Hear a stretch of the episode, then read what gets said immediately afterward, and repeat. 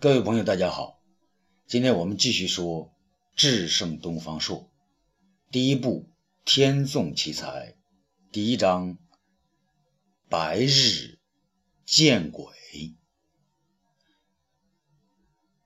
建章宫中天近黄昏，武帝正与韩嫣、董衍一块呢在做游戏。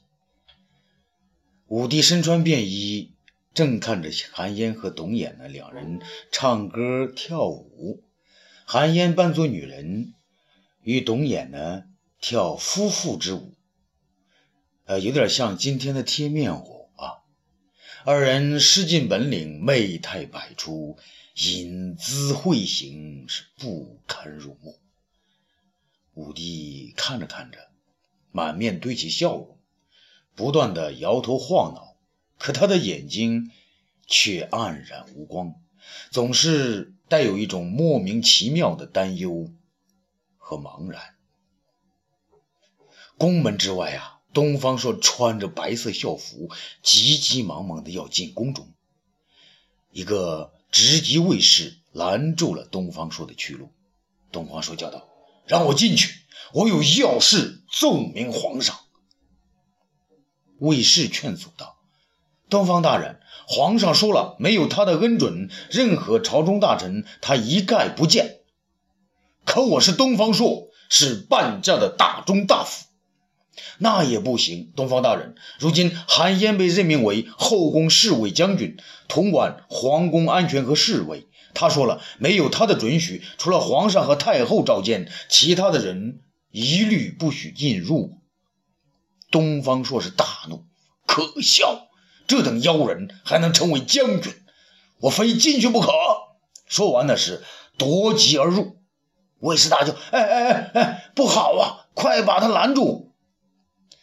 东方朔直接和几个卫士打了起来，一直打到武帝跟前。武帝正在看韩嫣他们跳舞，真是看得入神呢。突然发现东方朔是舞疾而至，大吃一惊：“停！先给我停下！”东方朔将戟呢扔到地下，跪倒在地。皇上，臣东方朔请陛下赐臣一死。这武帝不明白是怎么回事东方爱卿，快起来，有话好好说，干嘛要死啊？东方朔跪下不起。皇上，你见到东方朔这一身孝衣了吗？武帝这才注意到，他穿着白色孝衣，这可是为父母或者长辈戴的孝啊！啊，你不是父母早没了吗？给谁戴孝啊？东方朔大叫：“皇上，难道您真的不知道魏启侯窦婴他，他？”他的他被查出私造先帝遗诏之罪，已被皇太后下旨满门抄斩了吗？啊！武帝是颓然倒在椅子上，眼睛里面流出了泪水啊！陛下，臣被皇太后拆往怀里，送修成君回乡探亲。臣心中惴惴不安，安顿好他们就往回赶。不料刚进城门，就发现窦大人他，他全家老少一百二十多口人头全部挂在城门之外，失踪了呀！武帝的泪水簌簌的顺着两颊流下来，韩嫣等人不知所措，呆站在庭中。武帝走过来，抓过东方朔扔下的剑戟，向他们两个扔去，大叫道：“还不快给我滚！通通滚开！”韩嫣、董衍呢，一帮弄臣抱头鼠窜。东方朔站起来，走到皇上身边：“皇上，难道您就没有心思管理朝政了吗？”武帝这时候突然失声痛哭，上前抱住东方说：“东方爱卿，朕不，东方大哥，小弟有苦难言呐。东方朔大吃一惊，叫道：“皇上，皇上，你怎能这样称呼小臣呢？您这不是要我东方朔的命吗？”武帝摇了摇头：“东方兄长，今天这里没人啊，就让我们像兄弟一样说几句知心话，行吗？”陛下，您是皇上，您不能与臣称兄道弟。太后知道了，东方朔便是死罪呀！东方朔跪下不起。武帝深情地说：“刘彻只有一个哥哥，就是刘荣。这江山呢，本来该是他来做的，可他却因我当了太子，就含恨而死了。东方兄，你也该知道。”当皇上的孤独和痛苦，今天就咱们两人，你就当一次我的兄长，让小弟说说心里的痛处，行吗？这东方朔看着武帝，他穿的是便服，脸上挂着泪水，没有了皇上的威严。啊，东方朔也狠心说：“也罢，反正东方朔这颗头也是系在身上的。”请陛下坐下来说。武帝和东方朔一样，双膝跪坐在毡上，两个人只有一步距离。东方兄长，你说，作为天子的，是以私情为重，还是以天下为重？那还用问？当然是要以天下为重。治理天下要以人为主，对待父母。以孝为要，我汉朝立国以仁孝二字当先。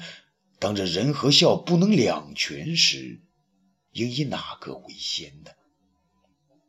东方朔想了一下，摇摇头：“陛下，这可牵涉您和皇太后的事儿，臣不愿多言。东方兄，我们刚才说好了的，今天我们以兄弟的方式说说心事。”如果你是我的哥哥，不，如果你在我的位子上，你该怎样对母亲的尽孝，又如何对臣子和百姓仁爱呢？东方朔想了想，啊，既然皇上如此发问，臣也就冒死一答了。说着，他却欲言又止，停了下来。你怎么不说了？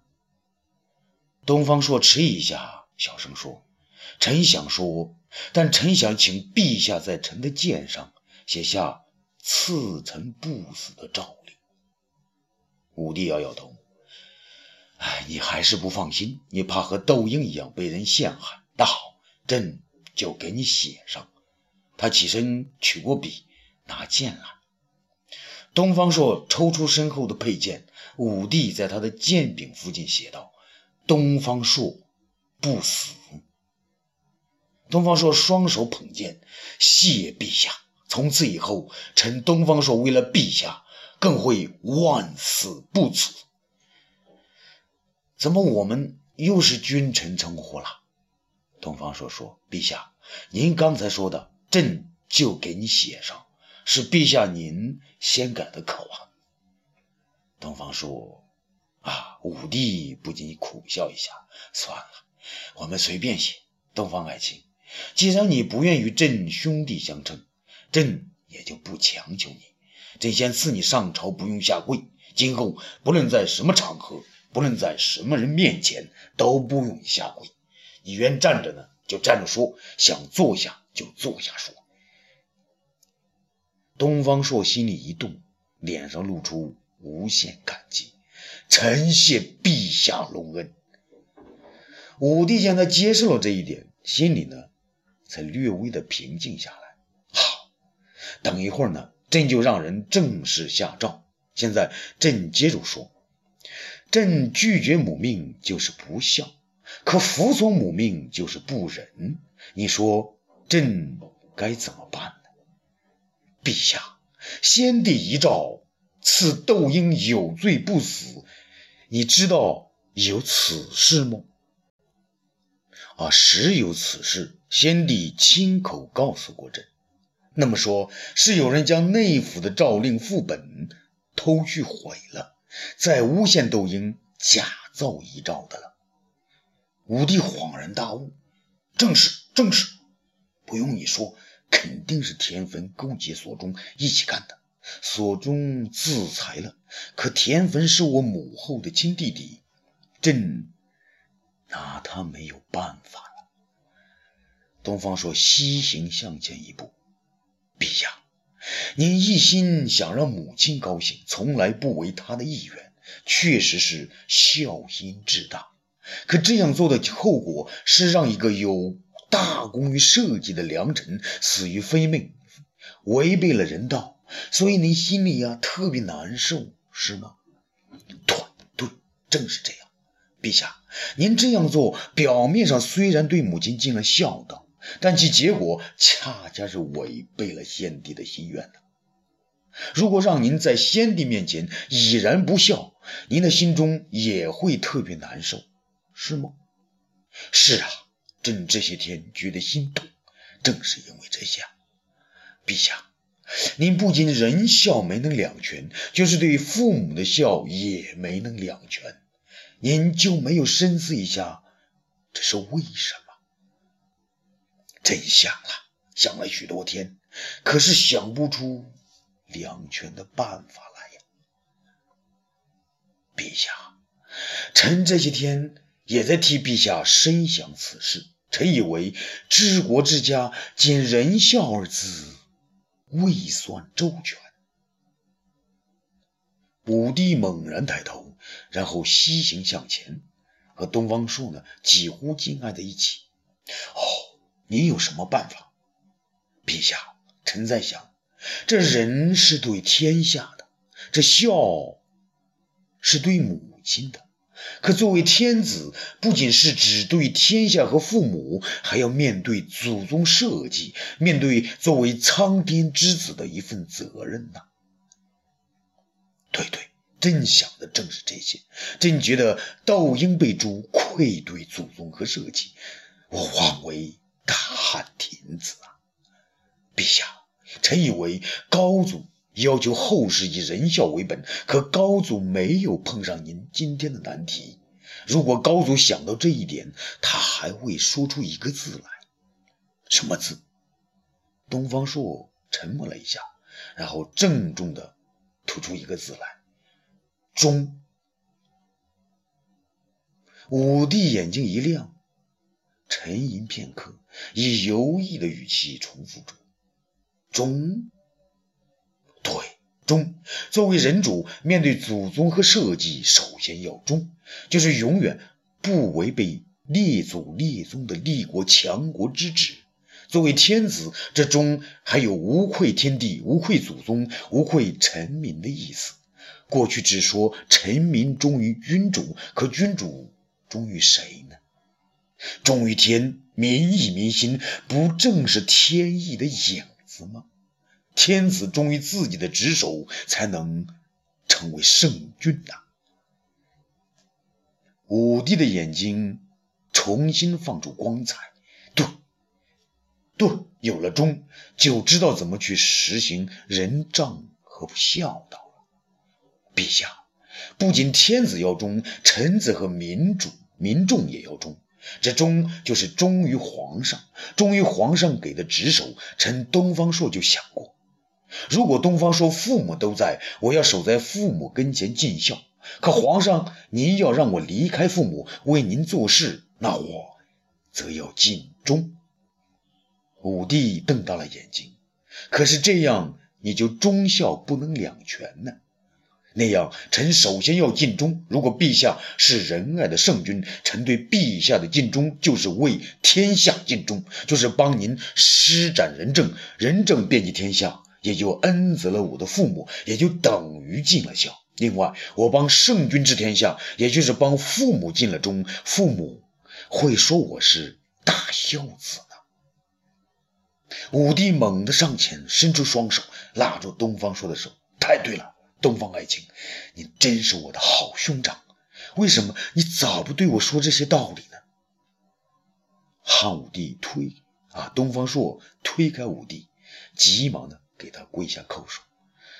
他不无弦外之音的说：“陛下，我们不能这样没有分寸。做天子的自尊自重也是忠的体现呐。”武帝这才意识到自己过于激动，便站了起来，不好意思的说：“啊，是，是，朕这些天……”东方朔正色的说：“陛下，你这些天和韩嫣、董衍在一起。”嬉戏度日，疏远朝政，这是对祖宗社稷、对天子职守的不忠啊！武帝伸出双手，将东方朔拉了起来，然后自己坐下，说：“是，是啊，朕知错了，朕一定要改。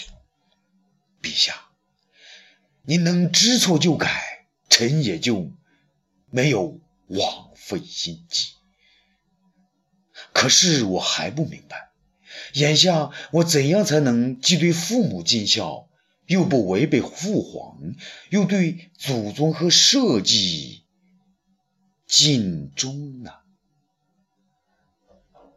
而欲知后事如何，咱们下次接着说。